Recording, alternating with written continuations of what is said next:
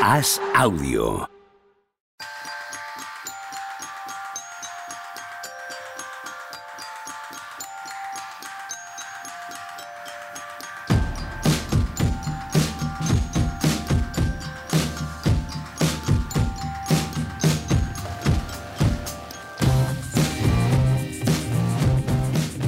Hola, ¿qué tal? Hoy estamos al lunes 18 de diciembre del año 2023. Esto es Mínimo de Veterano, como os supongo ya habíais adivinado porque le habéis dado a, a clic vosotros mismos al programa. ¿Qué tal, Juan Rubio? ¿Cómo estás?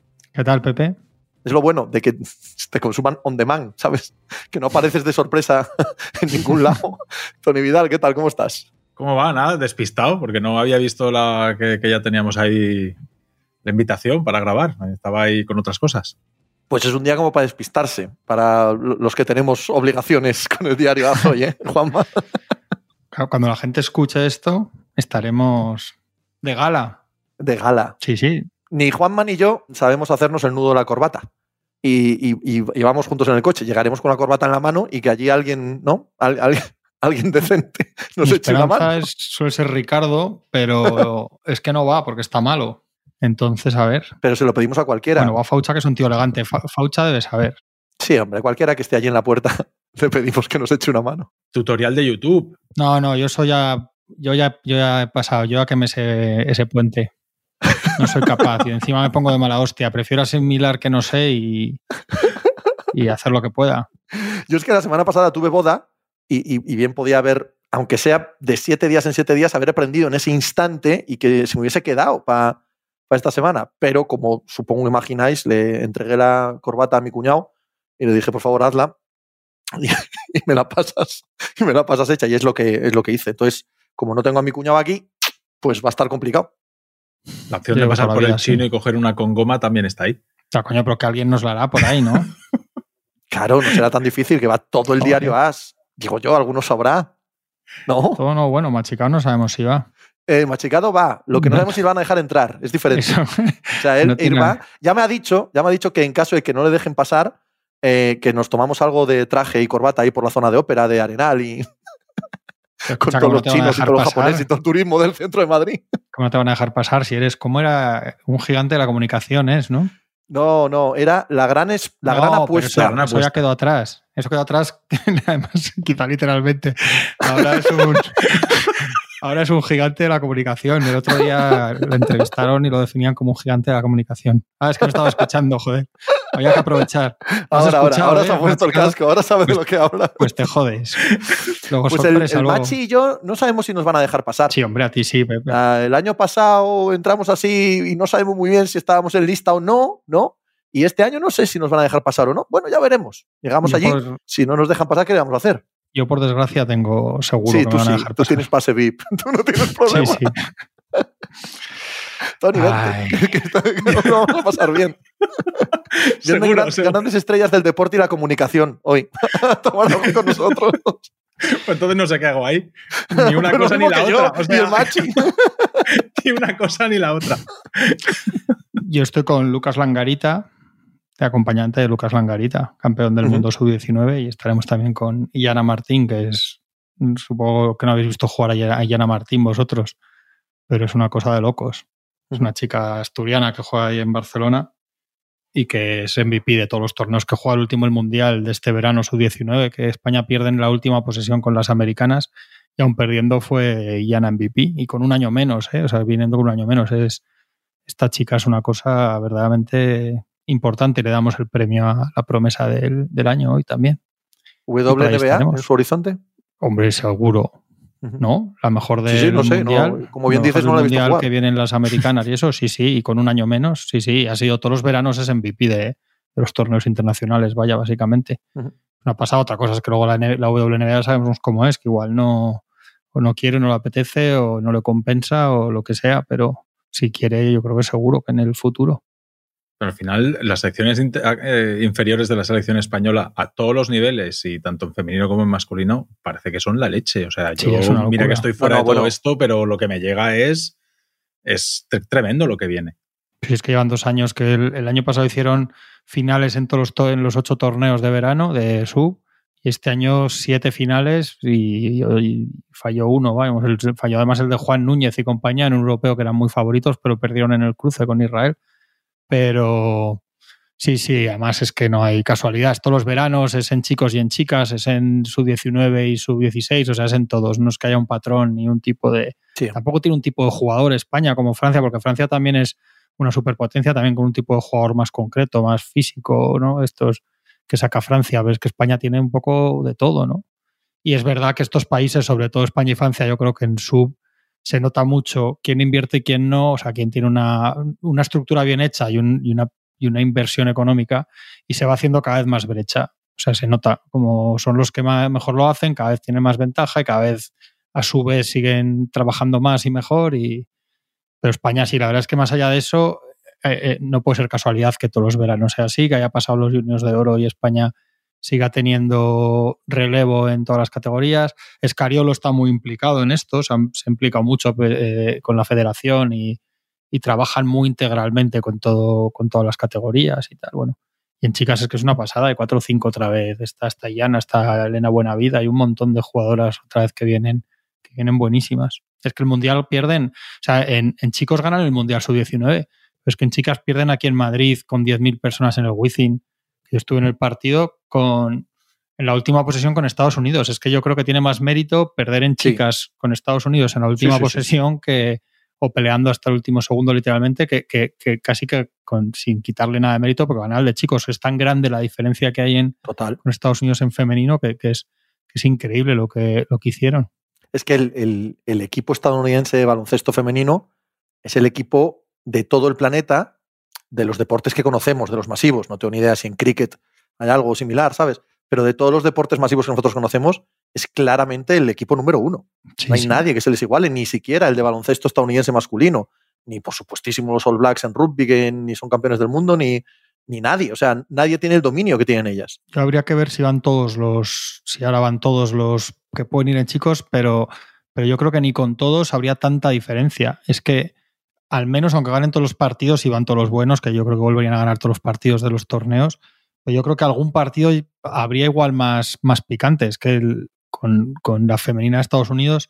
Es que no hay ninguna forma de que no ganen todos los partidos de, diferencias muy, muy amplias. Yo sí estoy muy fuera de todo esto. La verdad es que cuando hicieron la NBA Junior, montó un torneo en Valencia ahora a principio de esta temporada y me pasé por estuve por allí viendo y eran críos y crías de 14, 15, creo que era la edad, y ya flipé. O sea, ya dije, Tony, tú estás viendo aquí los chiquillos estos cómo juegan aquí en directo, qué barbaridad, qué nivel. Y la verdad es que España muy bien y no recuerdo quién ganó, creo que en chicas ganó Israel. Pero, pero, jolín, de verdad que alucinado con los chicos y con las chicas. Y no era la selección española, creo. ¿eh? Era un combinado de la mayoría de gente de Valencia y, y dos otras incorporaciones de fuera de, la gente que juega en el Valencia Basket y ya ves un nivel que viene por abajo que, es que en Valencia precisamente se hace muy buen trabajo de cantera, pero, pero yo sé que también que en otras partes de España, en, en, Badalona, en Barcelona, en, muchos sitios que yo tengo algo de relación, sé que hay un trabajo abajo de base espectacular. Aquí en Madrid yo cuando mi hijo estaba metido en este, en este mundillo y en uno de los cuatro grandes clubs, por así decirlo, el cuarto, evidentemente detrás de Real Madrid, Estudiantes y Fuenlabrada, eh, el Torrerodón es, está muy reputado en el tema del baloncesto infantil y juvenil y demás, y estoy con Tony, o sea, sin, tener capacidad para, para darle contexto ni para comparar con nada, pero cuando luego ves en verano que, que todas las selecciones españolas eh, sub arrasan en todos los lados, no diré que no te sorprende, porque evidentemente esto es eh, mezcla de una federación que hace muy bien las cosas y de un montón de gente y de un montón de talento individual de los chicos y las chicas, pero tú veías jugar a, niños de 14, 15, 16 años y tú flipabas, ¿sabes? Veías aquí las Final Fours y tal y dices, wow, lo que hay aquí, chaval. Y los clubs, las federaciones y los clubs, que son los que luego durante todo el año, donde trabajan todo el año, todos los meses del año antes de las concentraciones de verano y eso, los, los chicos y las chicas es que en, chicos vienen, eh, vienen cuatro. De la generación está el Mundial Sub-19. Ahí está Izan Almansa, estaba Miller, que van al draft, y Adaimara, que no estaba en ese equipo porque lo sacan para el, para el europeo, pero que es de esa generación, porque los dividen en verano. que va para el draft, y Juan Núñez, que yo creo que es un año más, que va para el draft, o sea que, que ahí está el relevo al final. Cuatro, vamos a tener cuatro españoles en el draft, igual peor de lo que pensábamos de posiciones, pero cuatro, cuando parecía que, que pasaba, ¿no? La ola de, los españoles. Y en chicas es que se nota todavía más, yo creo, como la inversión es eh, proporcionalmente menor y la diferencia es mayor, o sea, la diferencia de Francia y España, yo creo que con las demás eh, a nivel europeo, no digo cuando está Estados Unidos por el medio, o Canadá, Australia, pero en Europa se nota mucho con, con los clásicos, sobre todo, se nota que España y Francia están trabajando mejor y con más medios y están abriendo mucha, mucha brecha. Es muy raro que, que en todos los torneos subo, especialmente en femenino, pero también en masculino, o gana Francia o gana España o que se crucen entre ellos. Claro, de repente te aparece una Serbia o lo que sea, buena, una Lituania, pero, pero el 90%, o sea, los semifinalistas siempre son Francia, España y, y, otros dos. Y es por algo, porque claro, Francia mira lo que le viene también por detrás, con, con Banyama y todos los que están viniendo ahora detrás, va a tener una selección en unos años en teoría potentísima de, de estos sub-19, que esos torneos, la verdad, Tony, que decías tú, en verano yo, yo que al final empecé a seguirlos mucho por obligación profesional, los acabo, los acabo siguiendo también por gusto. ¿eh? Porque sí, es verdad sí, que sí, cuando ves España-Francia, por ejemplo, de este mundial, es que estás viendo la mitad del ya de, bueno, no del top 10, pero de, de, de, de, los lottery picks de este draft, porque también estaban Risacher, Isar y había dos o tres franceses, o sea que, que al final ves mucho, muchos jugadores que, que, seguramente van a acabar en la NBA o que se habla mucho de ellos para la NBA, ya en una edad, o sea, porque los, luego hay más, los cadetes y tal son más jovencillos, pero los U19 son ya, están, son jugadores a punto ya de dar el, salto último y tal. O sea que, que, es, que es muy interesante. O cuando vino Estados Unidos con aquel equipo con Holgren y Ivy y compañía. O sea que es que al final es donde los vas viendo ahí también. Sí, sí. De los cuatro que vienen, eh, ¿veis alguno? Porque la sensación, ya, ya, os digo, que yo veo desde lejos, ¿no? Porque yo estoy más enfrascado en, en lo que es la propia competición, pero de lo que veo, ninguno de los cuatro parece que pueda ser un jugador relevante o creéis que alguno de ellos sí? Yo te voy a dar mi opinión sincera. Mi opinión sincera es, para mí Juan Núñez me parece un base absolutamente espectacular, de perfil Ricky Rubio, digamos. No a priori, aunque Ricky Rubio acabó anotando mucho en los torneos FIBA, pero no es un, un súper anotador, tirador, etcétera, pero es un base como base puro espectacular.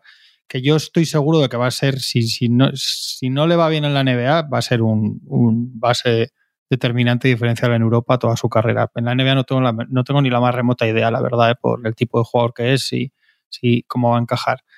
Izan Almansa yo creo que tenía mucho, porque es el que suele ganar los, los MVPs y tal, un potencial físico y una capacidad física y competitiva que no sé si se va a traducir en el nivel físico de la NBA y ya está bajando en los por la temporada que está teniendo en Ignite que no está por ahora yéndole muy bien de números, etcétera, al hombre está bajando ya, que lo daban hasta en los top 10 y tal, ya está más por los entre fuera de lotería, entre el 15 y el 20, por ahí.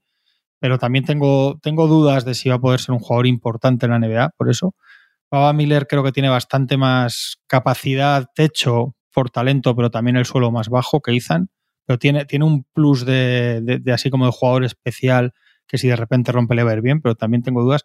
Y, y a Daimara, no tengo ni idea que va a ser de Daimara, de verdad. es el más especial porque mide 2.21, hace cosas, la verdad, que tiene cosas innatas de las que casi ni se entrenan muy buenas, pero en el baloncesto y más en el NBA de 2023 él tiene una lentitud de movimientos en defensa y de movimiento lateral y un poco le falta ahí de, de punch, digamos, que, que no lo sé, pero claro, las posibilidades con un jugador así también son inmensas. Yo el que, el que estoy seguro, si me dices que va a ser un jugador en la Euroliga dominante si no es en la NBA es Juan Núñez, seguro, no tengo ninguna duda. Igual que Hugo González, el otro chico del Madrid. Pero a nivel NBA no sé quién, quién de los cuatro se puede trasladar. Mejor ya digo que, igual el que más especial me parece al final es Baba Miller, pero es que también Baba Miller saca con a veces más con cuentagotas de lo que debería el, el talento ese que tiene. No sé. Yo si tuviera que apostar, con menos conocimiento que Juanma, eh, apostaría que ninguno de los cuatro es jugador en NBA. sí, es verdad. O sea, que ya, no suene aquí que... a crítica ni nada, porque además puedes hacer una carrera maravillosa sin ser un jugador NBA y, como bien sabe cualquiera que me escuche, no es la primera vez que me equivoco. Eh, pero lo que les he visto, yo a Baba Miller lo he visto en Florida State y es que me deja muy frío. Sí. Yo entiendo, entiendo perfectamente que no se draftea por lo que haces, sino por el potencial que tienes y físicamente Baba Miller es un, es un chico que sí que da al ojo esa sensación de que puede ser un jugador NBA. pero yo hace ya años que me da la sensación de que si en la si en college, en la NCA, no destacas, ostras, es que es complicadísimo luego destacar en la NBA. Conozco casos contados con los dedos de una mano, tío, ¿sabes? Y desde luego cuando lo veo, quitando algún día que tiene algún chispazo, no destaca mucho. Tiene a la lo veo sin hacer. Va Miller tiene ratos. Hay de repente cinco minutos de un partido de estos eh, de semifinales del 1919 que dices, joder, este tío va a ser buenísimo, pero cinco minutos que se destapa ahí, mete dos triples, pone dos tapones, pone una penetración ahí con esos brazos. A mí es que me, me ha debido coincidir mal. O sea, tampoco veo todos los partidos de State, ni mucho menos, ¿no? Pero de eso que te cae un sábado por la tarde y lo pones y pff, no lo veo. A Daimara me parece que está sin hacer por completo. Es un Sí. jugador eh, que solo es presencia, solo es presencia potencial. Eh, Juan Núñez me encanta. Sí, pero Sí, también sí. para Europa, ¿eh? Para Claro, Europa es que esa sensación tengo. pa- Para el Y ritmo base Ethan NBA, Almanza, claro, solo he visto dos partidos, tres, dos, eh, en verano. Muy anotador, muy tanqueta, pero lo mismo, en, en condiciones de, de baloncesto sub, en y condiciones es, NBA, mm, ostras, de ganar todas las ventajas por físico. Sí, por sí, sí, físico y por intensidad, que está muy bien. O sea, que es, MVP, sí, todos los- tiene un montón de MVPs, quiero decir que no es evidentemente casualidad ni poca cosa, pero no sé si eso lo va a poder trasladar. Ya le está costando en Ignite a, a la NBA, pero veremos. Yo, yo es lo que os digo, Juan Núñez es un tío que con 18 años es titular de España en un mundial y, y camino Sí, de sí. uno de- uno de los mejores bases de la Eurocup con el Ulm y campeón de liga el año pasado. O sea, eso es, eso es de base especial, no es poca cosa. O sea, sabiendo cómo se juega en la NBA, que no, que no tira especialmente bien y que no es su fuerte, y cómo se juega en la NBA y cómo son los bases en la NBA, si lo va a poder trasladar eso. Pues ya lo veremos, que en Europa va a ser buenísimo. Luego que estuvo González, que has hablado alguna vez del Madrid, el alero este, no sé si acabará en la NBA, pero ese puede ser el mejor alero de Europa sin ningún problema en unos años, sí, ¿no? Pero, y los otros es que no sé. Yo, Daimara, mm, con todo lo que se te van los ojos cuando lo ves, porque es imposible que no se te vayan, también tengo, tengo muchas, muchas dudas si es el momento además para irse, porque a veces la NBA o el sistema americano, incluido el college, si no estás hecho, como decías tú, Pepe, también te tritura, ¿sabes? No te da Total. tiempo a Sí, sí. adaptarte y eso, sino que te tritura, te manda al final de un banquillo, tal, no sé qué. Entonces, a ver, pero vamos a ver qué pasa. Yo tengo una sensación bastante parecida a lo que decís, ¿eh? De- Estando más lejos, sí que parece que Juan Núñez es, es eso. Y lo ves en la NBA y te vienen a la cabeza jugadores, pues yo qué sé, Pritchard, McConnell, o sea, dices, bueno, puede llegar a ser, porque oye, estos van a tener una carrera dignísima en la NBA. No, hace falta ser una superestrella. De hecho, Aldama está allí y Aldama no es una superestrella, pero es un jugador ya consolidado en eh, siendo un jugador que se vaya donde se vaya, raro va a ser que, que si cambia de equipo Aldama pierda, pierda minutos y que al final él ya tiene asegurado una, una tasa de unos veintitantos minutos, casi, casi, donde al equipo que vaya de la NBA, salvo algún contexto muy concreto o alguna cosa así. Eh, de acuerdo con lo de Miller, que, que, claro, tú te ves los highlights de Miller y dices, ¡buf! Madre mía, este chico. Pero cuando le ves algún partido, yo no recuerdo qué partido con la selección española puede ser, ¿no? ¿Verdad? Me suena a mí haberle visto algún Sí, sí. partido Claro. Sí, claro. pues eso, que, que hay veces que eso, pues que, que dices, ahora no está, no está, no está, y de repente aparece tres minutos y dices, madre mía, este chico. Yo flipo mucho con, con Araimara y, y tengo la sensación de que hay un pozo dentro de él de fundamentos y de, y, de, y de haber estado muchos años trabajando y de hacer muchas cosas que mucha gente necesita trabajar ya mucho a estas edades, él ya las tiene muy asentadas dentro los fundamentos básicos de, de- de jugar y que entiende el baloncesto y que para ser lo grande que es tiene muy buena visión de juego y entiende lo que hay que hacer. Pero claro, lo que decía Juanma, el físico de la NBA ahora hoy en día es, es que Bayama es 2.24 y juega como un escolta y él difícilmente va a tener, o sea, va a ir justo para tener la movilidad de un pivot lento. Entonces, pues, pues eso, un poco de acuerdo con todo lo que decíais. ¿eh? Él le cuesta mucho el año pasado en ACB ya y este verano en sub ha estado peor de lo que se esperaba, un poco por eso, por un poco como blando en ciertas situaciones, muy lento para cómo se juega ahora, para defender. Entonces, bueno, a ver, esa encrucijada por donde, por donde sale. Potencial tiene muchísimo, claro, Mm. pero veremos. Que no es una crítica a ninguno, que son todos chicos muy jóvenes y. No, jolín. excelentes, pero es verdad que, por ejemplo, Izan, cuando lo daban tan tan arriba en el draft, decías, bueno, veremos que igual es que luego no sabes, ¿eh? luego igual vaya a base de lo mismo que ha hecho siempre consigue, porque al final hay muchas formas de, de ser bueno y de ser incidente en, en los partidos, igual de repente, pero a mí me parece, a mí Izan Almansa me parece una especie de Felipe Reyes con, con más potencia física todavía. Entonces, que eso es, eso es una barbaridad decir eso, ¿no? Porque Felipe Reyes ha sido un, jugador histórico en el baloncesto europeo, pero no sé si, si, en las zonas de la NBA va a llegar allí, va a poder imponerse como se impone en, pues este verano, sin ir más lejos, en, sub-19 por, por físico y energía, y eso solo porque él tiene muy pocos, él no tiene muchos recursos de, de movimientos en la zona, tiro exterior, todo eso no, no, no tiene mucho, es un jugador muy de, energía, de llegar en transición, de acabar jugadas, de rebotes, etcétera. Yo, un jugador que, por Adaimara, ¿eh? un jugador que en, que UCLA, que tampoco está siendo UCLA nada especial, está en 5 puntos, 3 rebotes, 15 minutos. O sea, ver un jugador así en college, que de repente en un año, en dos, en tres acaba siendo un buen jugador en NBA, pues alguno ha pasado. Pero eh, cuesta recordarlos, ¿eh? Sí, que además este tipo de pivos te sacan en la NBA cinco minutos, te va un poco mal porque estás lento en defensa y tal, y igual el entrenador te manda para atrás, y, o sea que, es difícil. Hablando de Almansa, eh, yo creo que el jugador que tiene que ser la referencia para él, que es el tope de gama de esto, o sea, de, un jugador sin tiros, sin ser un físico súper alto, super, es, es Adebayo. Fíjate, Adebayo, yo recuerdo a Adebayo que era época en la que yo seguía un poco más la NCA, el año en el que él entra en el draft, y yo le veía. Eh, ¿Dónde jugaba Pepe? Yo Kentucky. tengo una memoria. Kentucky. Kentucky. Kentucky. Sí, sí, sí. Eh, recuerdo de verle algún partido con Kentucky y decir, jolín, este chico sí, mucho agarra, pero digo, pero se, nota que es un jugador limitado a nivel de fundamentos. Esto que le sobra, que he dicho que le sobra a Daimara, de, cosas súper trabajadas de la base, desde que era pequeño, tal, no sé qué. Pero míralo, eh, Adebayo ahí, a base de garra, de trabajar, de no sé qué, no sé cuántos. Este año Adebayo está haciendo una temporada espectacular. Ahora lleva dos, tres partidos que no juega, pero pero es probablemente de, las, de los jugadores tope de la liga el que más por debajo del radar está pasando.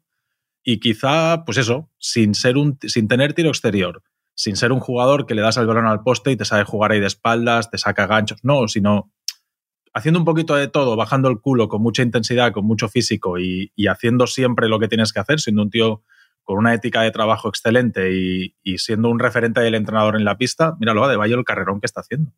Pero mira, de Bayo tú lo veías en Kentucky, ¿vale? Eh, efectivamente, limitado.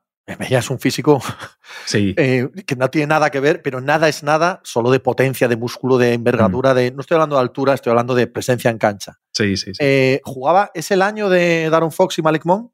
Creo que sí. Sí, sí, sí, sí. ese, Kentucky, ese Kentucky es uno de los peores equipos de la historia del baloncesto en cuanto a gestión de balón. ¿Vale? Calipari mm, decide que no tiene nada que entrenar ahí, y entonces todo el rato Daron Fox jugándosela cuando le da la gana, y cuando Daron Fox no tiene el balón, Malik Monk jugándosela cuando le da la gana. El turnismo hecho equipo, en el que además no, no influía nadie más en el juego que ellos dos, uno contra uno todo el rato. De hecho, Malik Monk llegó a tener partidos magníficos, de 30 puntos. Estoy tirando de memoria, ¿eh? pero por sensaciones. pero era porque Daron Fox el famoso de 45 es esa temporada. Claro, pero Daron Fox no la huele. O sea, no había. Era un interruptor por uno de los dos lados. Y Vara de Bayo pasaba por allí. Pues Vara de Bayo debe acabar aquel año, no sé, 12 puntos, 8 rebotes, ¿sabes? De media. Y dices tú, ¿cómo coño consigue 12 puntos este hombre? Pues todos rebotes de ataque, porque es que no ha visto, no ha visto un balón pasar por sus manos en todo el partido. Eso en college, ya sé que luego traducirlo a la NBA es muy complicado, ¿vale? Pero incluso siendo muy limitado, tú haces números, haces impacto. Estos chicos nuestros no lo notas, no lo notas ahora mismo. Y no tienen un Daron Fox y un Malik Monk quitándoles todos los balones. Sí, sí. Y luego hay que ver, hay que ver unos años más y, ver qué análisis se hace en profundidad de, cosas como lo del Ignite, por ejemplo. Vamos a ver, porque están perdiendo todos los partidos, muchos de paliza, es un equipo con, con varios teóricos top ten del draft. Vamos a ver, ¿no? Cómo es esa preparación, cómo que van diciendo los ojeadores, cómo, se traslada eso. Son, son, cosas nuevas que vamos a ver. A mí este año me sorprende que con jugadores tan, tan destacados hayan ido teniendo tan, tan malos resultados y eso. Entonces, no sé, veremos bien cómo son todas esas formación. Por cierto, que hoy vuelve, creo que vuelven a De y, y Giro, los dos a la vez, esta noche. Estaba sí. Giro un montón fuera con Minnesota, o sea que se convierte en un partido súper chulo. Estando los Miami Heat, estando los Miami Heat, bien sí, sí, ganando partidos, quintos en el, en el este. Han sobrevivido muy bien sin ellos. Sí, sí, sí. Han ganado los dos últimos partidos contra Chicago. Que venían de la racha esta de cuatro o cinco victorias seguidas y Miami sabes que siempre está ahí. Si es que Miami. Es que no, no, el año pasado no estuvo. O sea, no podemos decir eso. Este año están mejor en temporada Claro, regular el, año pasado. están novenos décimos todo el año. Ya sé que juegan los finales de, del este, pero, pero están eh, todo el año así. A Miami a poco que le aguante el físico. El problema de Miami es que por la manera de jugar que Finales tiene, del que este, es, finales de la NBA. claro, ex- exprimiendo el físico de todos al 100%, con lo que tienes, eh, si tú llevas al límite todas las noches a todos los jugadores, que es lo que hace Spoelstra, las probabilidades de que alguno se te rompa pues son mayores, porque les exiges a que se tiren a por todos los balones, el famoso hustle, la forma física, la intensidad, la defensa, todas las rotaciones, está todo el mundo súper enchufado, porque el que no está súper enchufado no juega. Es así de fácil allí. Entonces, claro, cuando tú llevas a todos al límite en todas las jugadas y en todos los partidos y en todas las noches, eh, las probabilidades de que te lleves un golpe, eh, hagas un mal pisotón, un músculo, un isquio, un cuádriceps en una caída, no ¡pam! Notes un pinchacito, pues eso está ahí. No es como estos jugadores que sabemos que juegan solamente en un lado de la pista o que cada tres partidos se toman uno medio de tal. Allí no, allí es todo al 100% todo, todo el rato. Entonces, pues, pues por eso es que es un equipo que siempre tiene bajas. Recordemos que llega Jimmy Butler a las finales las dos veces tostadísimo. Eh, el año pasado están todos los playoffs sin Tyler Hero. O sea, es raro pensar en Miami que esté dos o tres semanas con su equipo al completo. Es muy raro por la manera de jugar que tienen. Sí. Luego el, el rookie parece que ha nacido para jugar allí, ¿eh? Sí, Sí. El Jacquet Jr. Sí, Joder. sí, sí. Que por cierto, eligen los Lakers a Judes Chifino y detrás justo los dos siguientes picks son Jacket Jr., el de los Heat, y Podziemski, el de los Warriors. O sea que igual no han tenido ahí tanto ojo como otras veces los Lakers. Veremos. Habrá que ver este muchacho de los Lakers también si en algún momento tiene una mínima oportunidad. Bueno, si pero estos dos sí que están jugando bien. empezar. Es que Sí, sí, estos estos dos sí que están jugando muy bien, el de- el de Miami y el de. Golden. Que este está lesionado toda la temporada y ya está lesionado otra vez. Jugó rato y se ha vuelto a lesionar. O sea, Mm. yo lo que le he visto no me da tampoco no me da tampoco mu- mucho feeling, ¿eh. no, a mí tampoco. nada. No, no, no. Esto También están... decir que de Podziemski tampoco me parece nada especial y míralo, ahí está, jugando, Pues, aunque sea Pasa que porque en no el le caso queda de más Podziemski remedio. hay, hay un punto también de contexto, ¿no? El contexto Claro. de cómo está la temporada de los Golden State Warriors. Sin embargo, lo de Jacket, bueno, eh, también es verdad que en Miami la manera que tienen de hacer push and play con jugadores que, que nadie espera es, es- roza lo histórico ¿no? de esta buena gente, porque ahí tenemos ahora a Vincent Yastruz por el mundo y, y se ven exactamente los jugadores que esperábamos que fuesen, ¿no? Bueno, Pero en Vincent Miami este tipo de jugadores lucen muchísimo, muchísimo. Ahora, claro, sacas este rookie y de repente empieza a jugar 20, 30, 40 minutos, tío, y, y- y a pasar de 15 puntos cada, cada noche y dices, joder, to- todo el mundo encaja bien ahí. Sí, que juega bien, que más allá de eso le ves y, se ve que sabe jugar. Y que va a ser un tío que vas a poder jugar en momentos de, yo creo que en playoffs y tal, o sea que es un tío competitivo y, y que está ahí, sí, sí. Es curioso lo del draft, ¿eh? al final, de dónde te van saliendo, por lo menos los que ahora, los que ahora te están resultando mejor. Por- y todos los de arriba estás un poco a, a verlas venir con los Thompson Sin y un compañía. poco, sin un poco, este Bueno. año está siendo, está siendo muy decepcionante con, Claro, acordaos antes del draft, no solo Banyama, había sensación de dos, tres, cuatro jugadores dignos de cambiarte franquicias y de momento está Mm. siendo enormemente decepcionante esta clase. Sí, de momento sí, es verdad que esto hay que mirarlo muy a la- mucho más a largo plazo, pero de Por momento sorprendentemente decepcionante, sí. Sí, sí, sí. Como los Suns, Hay años que tienes unos cuantos con protagonismo del top 10, vamos a poner top 10. Y ahora mismo del top 10, bueno, Lively no sé si es 10, 9, 10 o 11. Por ahí anda. 12. 12, eso. Pues probablemente Lively y Wembayama, evidentemente, y Brandon Miller. Pero no, pero no es. Por debajo, menos Lively, todos por debajo de lo que esperábamos de ellos. Sí, No, no quiero decir que estén sí, mal, sí, pero sí, sí, sí, sí, sí. claramente por debajo de lo que esperábamos de ellos. El Lo de 10 Scott Carson Wallace está jugando bien, Sí, ese está jugando. bien. pero bueno, con un rol, con su rol ahí de base suplente, pero bien. Y poco más. Taylor Hendricks está empezando a jugar ahora en los Jazz. Jaros Walker ha jugado ratos en los Pacers. Sí, sí, hay mucho. Hay mucho que esperaba, que se esperaba más. Entonces veremos. Hablamos el otro día de que ponían en, en el mercado a John Collins. No, no, Denny Ainge ha dicho Mark que ahí se vende hasta el que vende Sí, las sí, entradas. Sí, sí, sí. Es que ese equipo nos engañó un poco, ¿eh? La primera mitad del año pasado. Y luego ya acabó muy mal la temporada pasada y ahí no hay, hay poco fundamento. Ahí todavía les queda mucho trecho. ¿eh?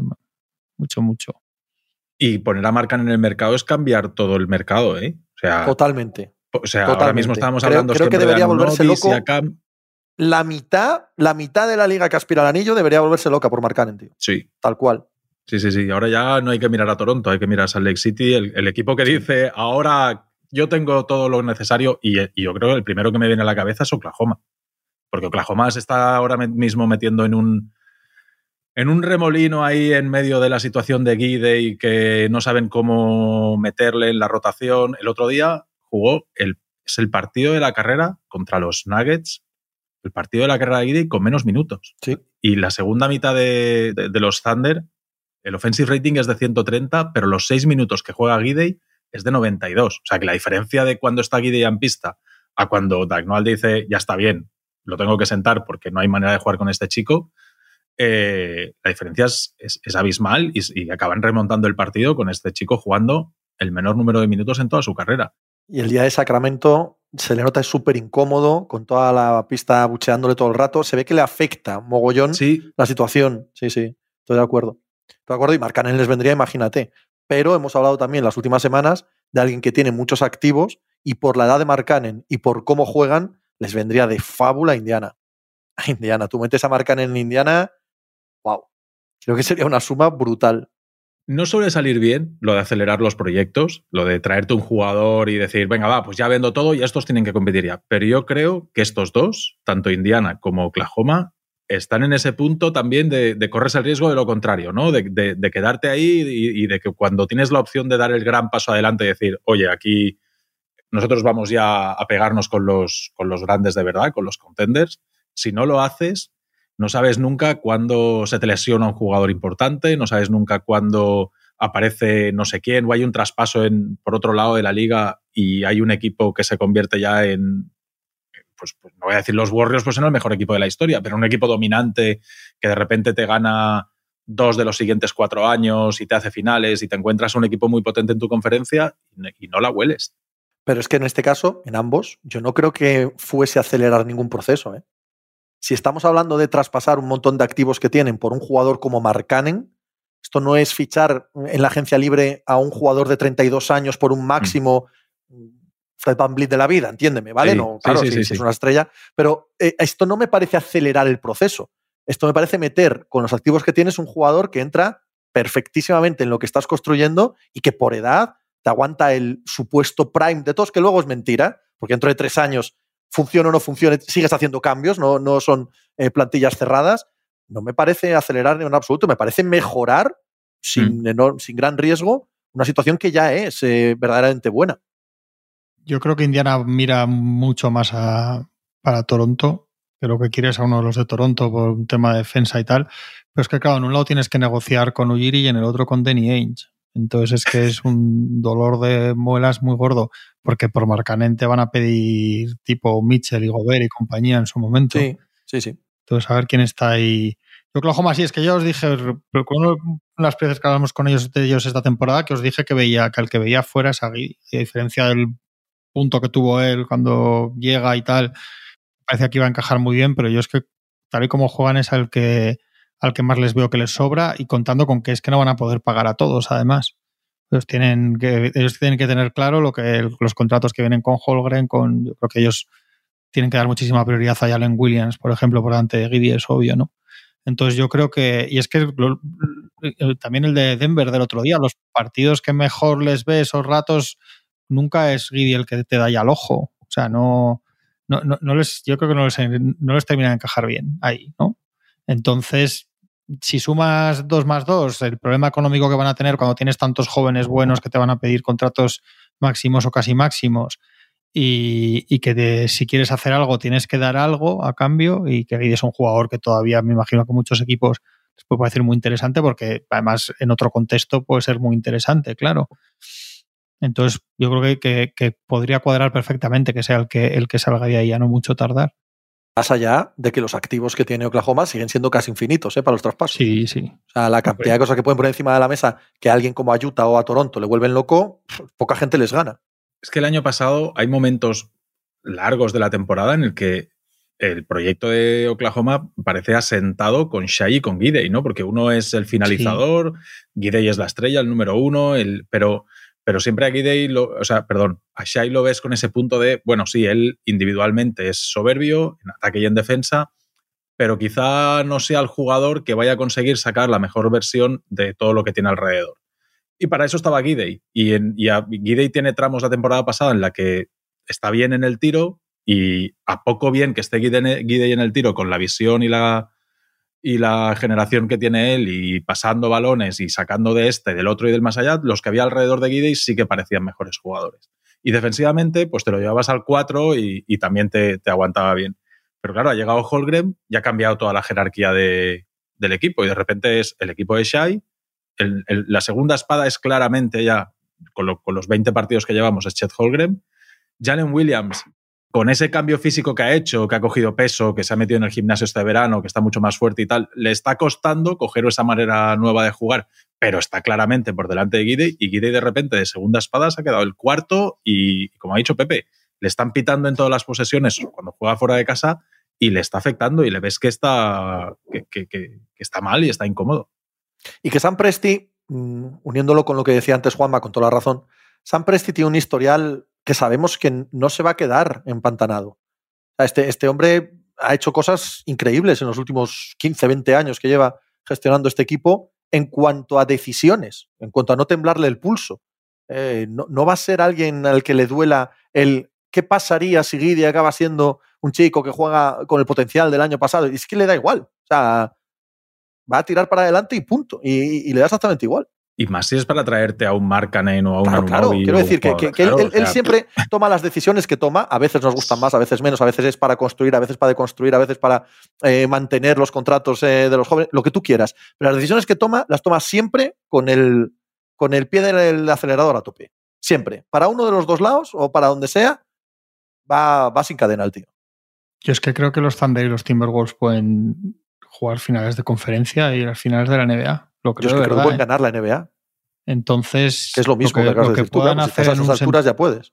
Entonces, dar un, dar, hacer un movimiento así no me parece. Me parece que es un buen año para, para tirar dados al tapete en el oeste. Me parece muy buen año para, para jugártela, a intentar liarla. Si pueden hacer algo tipo Marcanen y, y posicionarse todavía más, me parece muy buen momento para ellos y muy buen año. No me parece nada precipitado en ningún sentido, ni por ellos, ni por su equipo, ni por, ni por lo que ni por lo que transmite el oeste. No solo eso, sino que tienen la posibilidad de crecimiento, porque has hablado de los Timberwolves que no parece que la tengan este mismo año, digo, eh, porque ahora mismo va todo tan bien que no te planteas hacer ningún movimiento traumático, porque te parece que todo está estupendo. Sin embargo, los Oklahoma City Thunder tienen tantísima capacidad de crecimiento y lo que decía antes, tantos activos, que no es ningún riesgo, no es destrozar ninguna química actual, ni romper ningún núcleo, ni si te pones en Minnesota y dices que a traspasar a Towns, tal, ahora no te atreves porque todo va muy bien. Pero es que en Oklahoma no tienes ningún riesgo, nada que perder. Simplemente tienes que dar cosas que ahora mismo no necesitas. Empezando por el propio Josh Giddy, como estábamos diciendo. ¡Wow! Es que es una situación ideal, de verdad, tal y como está ahora mismo Oklahoma. Está la liga para, para que si hay alguien avispado y hace un buen movimiento antes de febrero, mm, a lo mejor pasa como en 2019, ¿eh? que que Toronto aparece, se la juega, hace un movimiento a todo a un año, aunque sea, que no sería el caso, porque estos jugadores, todo lo que estamos hablando son jugadores, bueno, Anunobi no, Anunobi es agente libre el verano que viene y Seacam también, pero todo lo demás, si hablamos de Markanen y todo esto, son jugadores que tienen contrato, que marcan precisamente está en el mercado porque Danny Ainge no le quiere firmar la extensión el año que viene y, todo este rollo y, dice que no, que, ese dineral no se lo quiere poner a Marcanen, pues porque la ventana competitiva, con Keyonte, con, con Kessler y tal no le cuadra. Pero, pero que como hay algún equipo que haga un buen movimiento, lo que ha dicho Juanma, y tú te metes en la conferencia oeste, por ejemplo, que está todo revuelto y que no hay nada claro, y te metes ahí, y el que te llega por el otro lado llega reventado como llegaron los Warriors, como llegaron los Warriors en 2019, con gente tocada, tal, y tienes el golpe de suerte en una final y te llevas un anillo y después lo que venga detrás que cierre la puerta. Pero como hay algún espabilado, está un año de esos tontos como, como el año que Toronto apuesta por Kawhi. No, y que viendo partidos como este que os decía el de otro día Denver, en Denver, es que están ahí. O sea, no hace falta tampoco. O sea, pueden cargarse a los buenos sin falta de, de que les pasen muchas desgracias. O sea, no serían favoritos en eliminatorias de partidos con Denver Nuggets, pero, pero no sería nada descabellado que los eliminen sin falta de que les pase una desgracia a los Nuggets tampoco, o los Timberwolves. O sea, que es que realmente son equipos que, han aterrizado y están ahí y hay, que, hay que empezar a darles esa consideración. O sea, hay que darle la consideración de aspirante al, al MVP y Holgrim es que parece que es especial, entonces es que está ya para, o sea, es que vas sumando dos más dos y el equipo es así. O sea, sabe que el otro día el partido no es de los suyos mejores, la última canasta que mete es que lo estuve viendo 10 minutos sin parar. Es que es absolutamente maravilloso las, las, cosas que hace, cosas así. No había sido uno de sus partidos de estos que te vuelve loco, ¿eh? pero al final los últimos cuatro minutos hace todo, quiero decir, en casa del campeón, que estaban ya un poco más recuperados y tal, y les ganan jugando muy bien. O sea, que no, que es que no, que, no están a, una lesión de Jokic de eliminarlos. No solo. Que están ahí. No, solo jugando muy bien. Es que un último cuarto absolutamente dominante de lo que en teoría, que ya sabéis que yo, yo considero que son clichés normalmente sin fundamento, pero si alguien cree en ello, es en casa del campeón, frente al campeón, un equipo joven, lo que hace en el último cuarto es absolutamente clutch, o sea, absolutamente de equipo que domina la parte final del partido y la parte más comprometida del partido. Insisto que no creo que signifique nada, pero para, para que si alguien duda de ellos, de por qué es que son jóvenes, bueno, que se vea ese último cuarto en concreto. Solo el último cuarto. Es increíble ese partido. Sí, es que les pega fuerte Denver, ¿eh? o sea, les pega, saca ahí Denver que se les va de 8, 10, parece que tal, y vuelven. Yo he visto varios partidos de ellos así, que vuelven siempre, están siempre ahí. Parece que contra equipos buenos que sacan la mejor versión, y no se descuelgan nunca y siempre están y siempre estás y con y con Sai y siempre vas a tener una oportunidad de ganar los partidos si tú aguantas metido en los últimos cinco minutos. En Denver falta Kentavius en ese partido, que, para mí es fundamental, porque, porque Denver se va 10 arriba, de hecho, a falta de seis minutos están 10 puntos arriba y, ellos están por delante en el partido porque les hacen muchísimo daño en el rebote en ataque. Muchísimo daño en el rebote en ataque de hecho, hay ratos de que, que Dagnoal tiene que poner a, a Williams y a Chet Holgren porque les están, les están fundiendo. Y, y, Oklahoma lo que hace es decir, bueno, pues tú, tú estás sin Kentavius, pues lo que voy a hacer yo es irme para adentro, no tienes a nadie que me, que me evite que Jalen Williams y que Shai se vayan para adentro. Después, cuando se van para adentro, ni Aaron Gordon ni Jokic son buenos protectores de aro.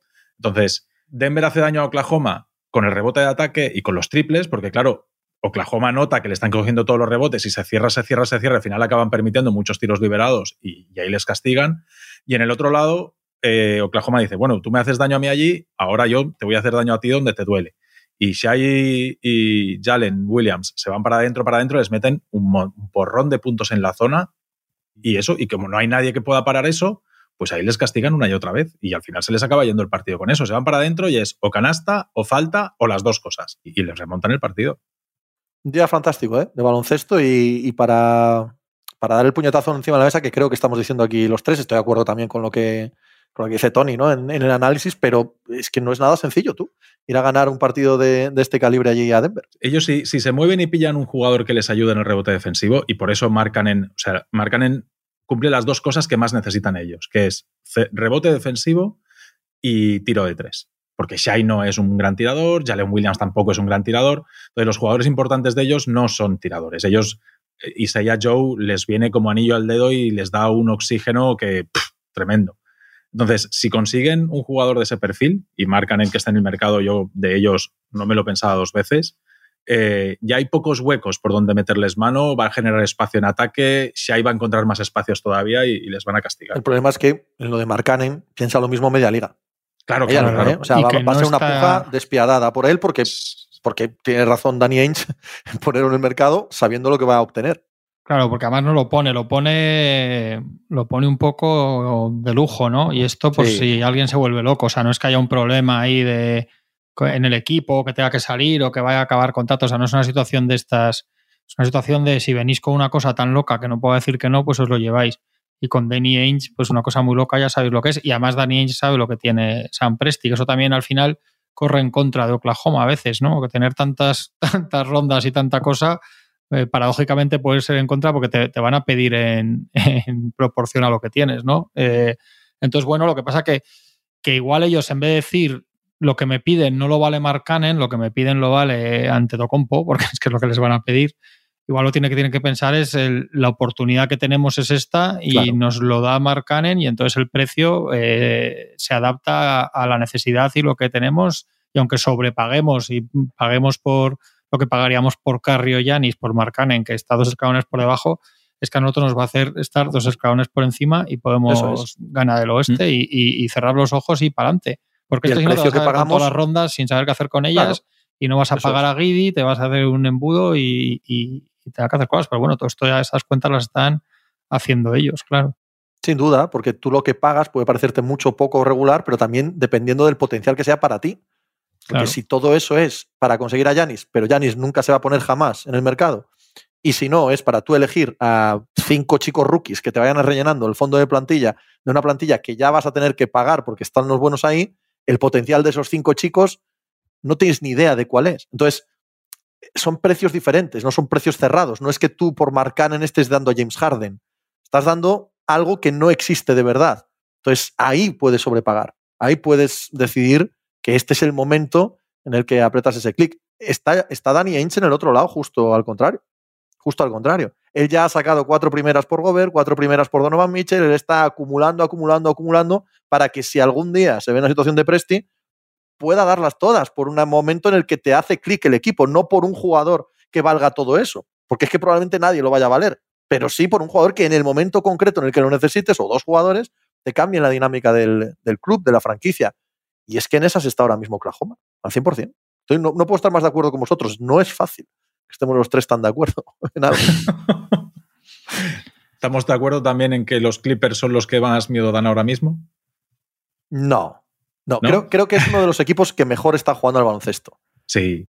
Pero miedo, no, no creo que miedo haya dado nadie en esta competición, salvo cuatro ratitos de los Celtics y cuatro ratitos de Denver en la primera parte de la temporada.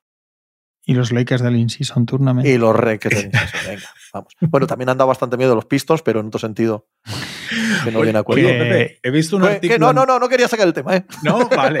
es que he visto un artículo de Athletic con, con propuestas para traspasar los Pistons y hay una cosa que me gusta, que es que en teoría... Que los traspasan a todos. No, no, no, que, ah. que a Cunningham no está y que a usar tampoco y que duren tampoco. ¿No están dónde? En, el mercado. O sea, que, no, que sí que se quieren mover, pero que no, no quieren mover. Ya está, no, no, por Dios. ¿Cómo vamos a destrozar este núcleo? Sí. prometedor. No, no, Hemos estado mucho rato de acuerdo en todo, tenía que joderse esto. es que, hombre, por favor. A mí, cuando me empiezan a hacer gracia ya los, los artículos de estos Pistons están acabando con Case Cunningham, están destrozando y tal. No cabrones, es él el parte esencial de estos Pistons, ¿vale? O sea, no me lo, no me lo quitéis de aquí. Es parte esencial también de cómo estamos convirtiéndonos en el equipo de todos los tiempos. va tan mal, al final se mezcla todo y es imposible sacar a nadie de la ecuación. Eso es así. Y si eres el mejor y el número uno, eh, parte importante del desastre es tuya. El tono competitivo, además, o sea, que no es perder, o sea, si, no sé, es lo que os decía alguna vez, tú pones a Don Chich de tercer año, que es el tercer año de CADE, el tercero, ¿no? Bueno, contando Tercero, casi, segundo real, sí, sí, sí, Pero bueno, pones a Doncic hasta el año rookie y algún partido de estos lo ganas, o por lo menos no estás tan vendido en los parques. decir, entonces, ¿en qué escalón está? Que igual, que no, tienes que ser Doncic porque Doncic es generacional, entonces, ¿en qué escalón lo ponemos? Diciendo un jugador que haya sido un super estrellón, que muy mal rodeado, pierde 23 partidos seguidos, muchos de paliza ya en el descanso, o sea, ni uno Igual también a él, que no digo que haya que criticarle a él, ni trasladarlo, ni traspasarlo, ni decir que es un, un bust, ni, nada. Pero que es verdad que, igual hay que, de momento, por lo que pueda venir, rebajarle, rebajarle el techo, porque a un super estrellón lo rodeas de cuatro jugadores de rotación y un día, y un día de, casi dos meses ganas, coño. Yo, yo, sigo confiando. yo soy de los que, están en el carro. sí, pero esa, pregunta, esa, esa, pregunta, ¿qué respondes? ¿Qué jugador en la historia que ha acabado siendo cinco veces All-Star, ponte? Stephen Curry. Em, ¿De verdad perdió 22 partidos consecutivos? No, hombre, no, tenía la basura de equipo que tenía, pero Curry en los tres primeros años tiene un montón de problemas de lesiones, eh, juega incómodo, eh, tal, y de, repente a partir del, no, no sé si es el tercero, cuarto, quinto, no lo sé. Y con un cambio de entrenador, Sí, sí. Allí cambia la película de arriba abajo. No, cambia la película de arriba abajo, pero no perdían 22 seguidos. No, iban- no, no, no, no. Claro, no, no, era toda esta basura que estamos viendo. Sí, es un jugador hombre, que empieza creo regular que y tal. sea Curry. O sea, Curry ahora mismo, joder. También te digo una cosa, también te digo una cosa. Yo que sí que vi a Curry en la universidad, mm, lo que hacía Curry en Davidson no lo ha hecho Case Cunningham en Oklahoma State ni, ni en el patio de su casa con sus amigos. ni en el patio de su casa con sus amigos, que también es baloncesto, o sea, también cuenta, aunque no sea sí, NBA. Entonces, no existe la comparación de un jugador eh, que empezando así haya acabado siendo grande de verdad. Que sea buen jugador, hombre, ya, ya lo sé. A mí el único caso eh, que sí me parece, ¿vale? Comparable, y además también jugó para Detroit, es Chansey Billups. Chansey Billups es drafteado top 5, 3 incluso, por ahí andará, en Boston. Y sus primeros años de carrera son catastróficos. Pero Sí. catastróficos. O sea, de, de equipo en equipo, sin poder jugar en ningún lado, etcétera. Y acaba siendo un, un jugador generacional. Y no se me ocurren muchos más casos. Yo no, yo no, yo, yo, a mí el que me viene es Curry y, ten- a ver, en mi cabeza la mejor versión de Cunningham no está cerca de la mejor versión, o sea, No, no, bueno, está a ver, cerca de lo que eso- es Curry, claro. Es que tenemos Curry estamos tenemos hablando- oyentes suficientemente inteligentes como para saber que nadie va a comparar a nadie con Stephen Curry. Claro. No les No, ha ido bien. A los que se han comparado con Curry no les ha ido muy bien. Por cierto, esta noche se ha acabado el récord de Curry. Que Esta noche 268 pasada se ha partidos acabado, sí. metiendo al menos un triple y la noche 0 de 8. Lo hablábamos el otro día, que es que le- empieza a estar cansado de, de- de él, de físicamente, que es que lleva 20, 22 partidos tirando el solo de esto y, y se le está haciendo que necesita ayuda. Y ahora Y desesperado emocionalmente, ¿eh? Está desesperado emocionalmente ahora mismo. Sí. Es la vez que menos feliz hemos visto jugar a Curry en, Mm. en- en una década. El otro día cuando ganan y está en el último cuarto, celebra como si fuera aquello unas finales. O sea que realmente está como una cafetera también de presión él. Sí. La última vez que no metió ningún triple, el día siguiente metió 13. ¿eh? Cuidado. También con eso. Eso pasó Cuando la última vez también que con- se quedó a cero, el siguiente partido metió 13 y no batió por uno el récord de. Eso no sé pasó, Clay entonces. pasó con Michael Jordan en los Wizards la primera vez que se quedó por debajo de 10 puntos o algo así. Quedó a 8 y al día siguiente pasó de 50. Bueno, pues eso. con sus 40 años. Oye, a los Una que mala tarde la tiene cualquiera, pero. los que también Sí, se pero, les va- pero te indica él Sí, que hay mucho, de, hay mucho de querer y de deseo en la NBA. O sea, total. de, ayer 0 de 8, pues sí, apuesten ustedes a que Curry probablemente tenga un día espectacular en el tiro el próximo día. que a los que también se les va a hacer largo es a Duran y a Booker, ¿eh? Ey, ey, porque están desde el 0 de jugando- 8 iba a pasar ya al 1,5 de 26. Están jugando una pila de minutos para ganar por los pelos y jugando horrible Sí. a, a los Blazers. O sea, es que las. Uf. He visto los dos últimos, o sea, los Wizards, perdón, ¿no? Ha sido con los Wizards Sí, Wizards, sí. Sí, sí, remontando, o sea, una cosa absolutamente terrible, con un momento en la primera parte que, lo- que los abuchean ahí un poco y tiene muy mala pinta, pues que además luego he mirado al acabar, digo, joder, y les ha salido remontar a los Wizards de milagro, les ha salido a cuarenta y tantos minutos de estos dos que, que también son físicamente, ya sabemos cómo son Duran y Booker. Joder, esta factura. Y que el otro, día, que pagar- el otro día los Knicks les meten 150 puntos. eh. Sí, ese, sí. ese equipo está muy comprometido, mucho. Sí. Y Bill al final no juega. Es que no juega tres partidos seguidos, por una cosa o por otra. Como en Washington. Claro, Ayer en que al final muletas no era- y dicen que de dos a tres semanas fuera. Bradley Bill. Eh, que es un equipo terrible, terrible, ahora mismo. no sale el plan. No sale o sea, lo que ellos pensaban. Y yo es que no sé. Yo creo que Fran Vogel tampoco es un entrenador si te me has metido en una situación así. ¿eh?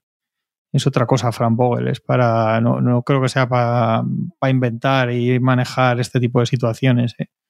Pero vamos, que no es problema de- del entrenador tampoco. Pero, pero jode, no sé. Yo me da una sensación de que no van a estar 20 partidos seguidos antes de los playoffs y eso nunca, nunca acaba bien. Si, si, no, si no han jugado un poco cuando se pongan en playoffs, si están, claro, porque luego ya playoffs igual no están.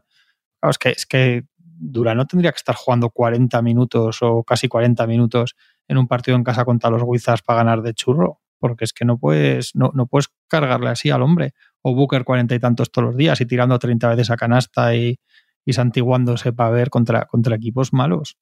Joder, no sé, las sensaciones son muy malas. Los secundarios al final hay dos o tres que te valen, no hay más, ¿eh?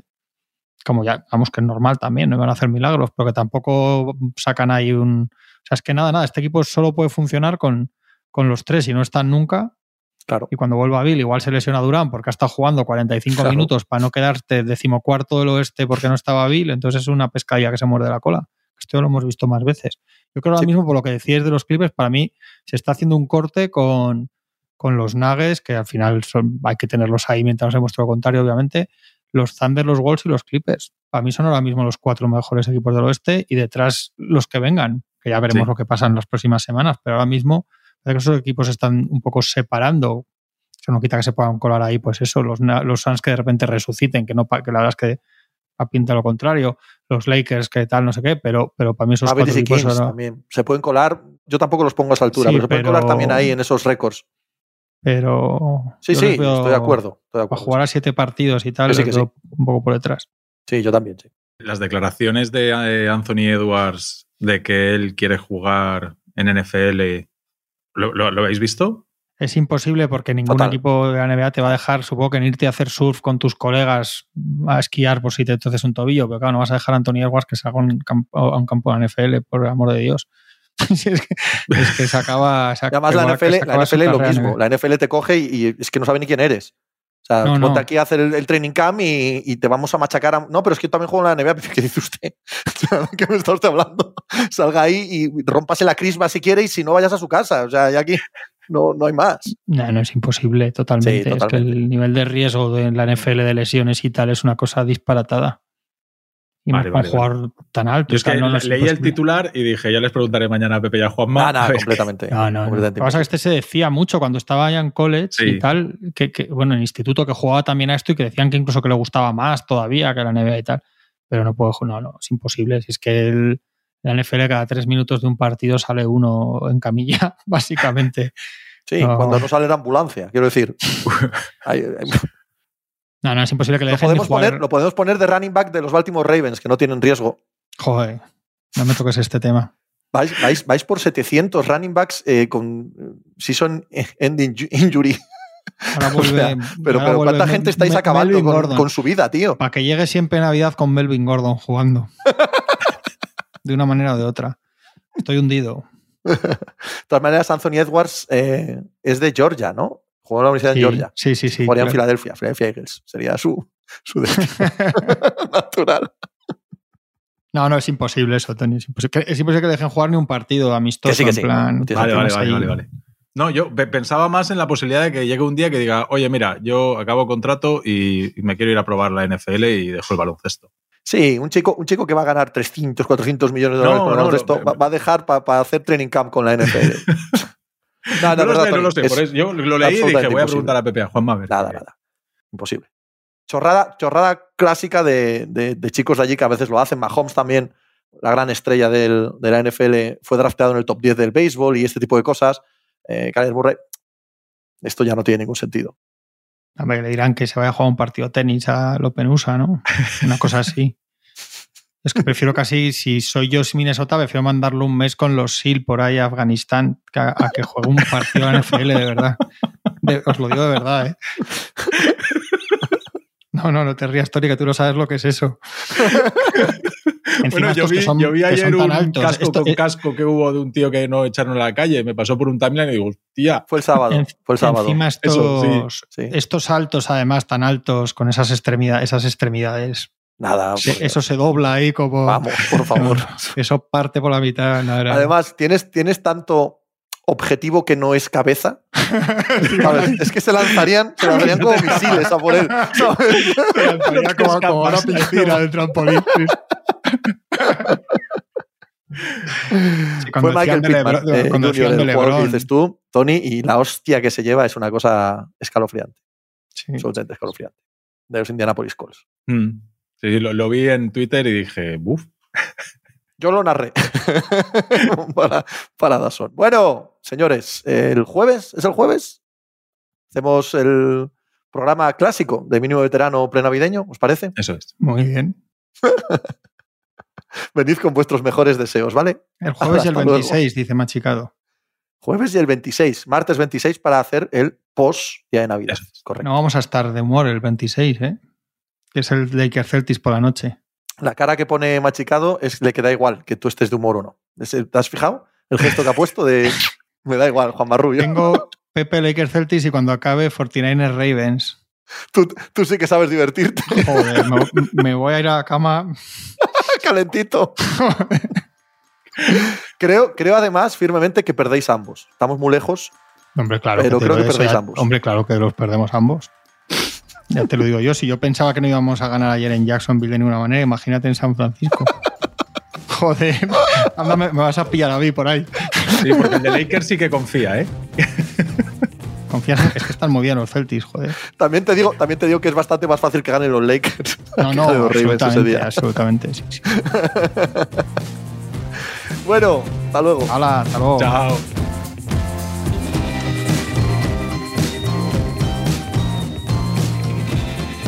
Pues muchas gracias por habernos acompañado en NBA Mínimo de Veterano. Muchas gracias por haber escuchado este podcast que es original de As Audio con la producción de Javier Machicado y la realización de Vicente Zamora. Síguenos en redes sociales arroba As Audio para no perderte nada y recuerda que puedes escucharnos en la sección de podcast de as.com, en la aplicación del diario As o en tu plataforma de audio preferida. Un saludo de Pepe Rodríguez con la compañía de Tony Vidal y Juan Marrubio desde la redacción del diario As.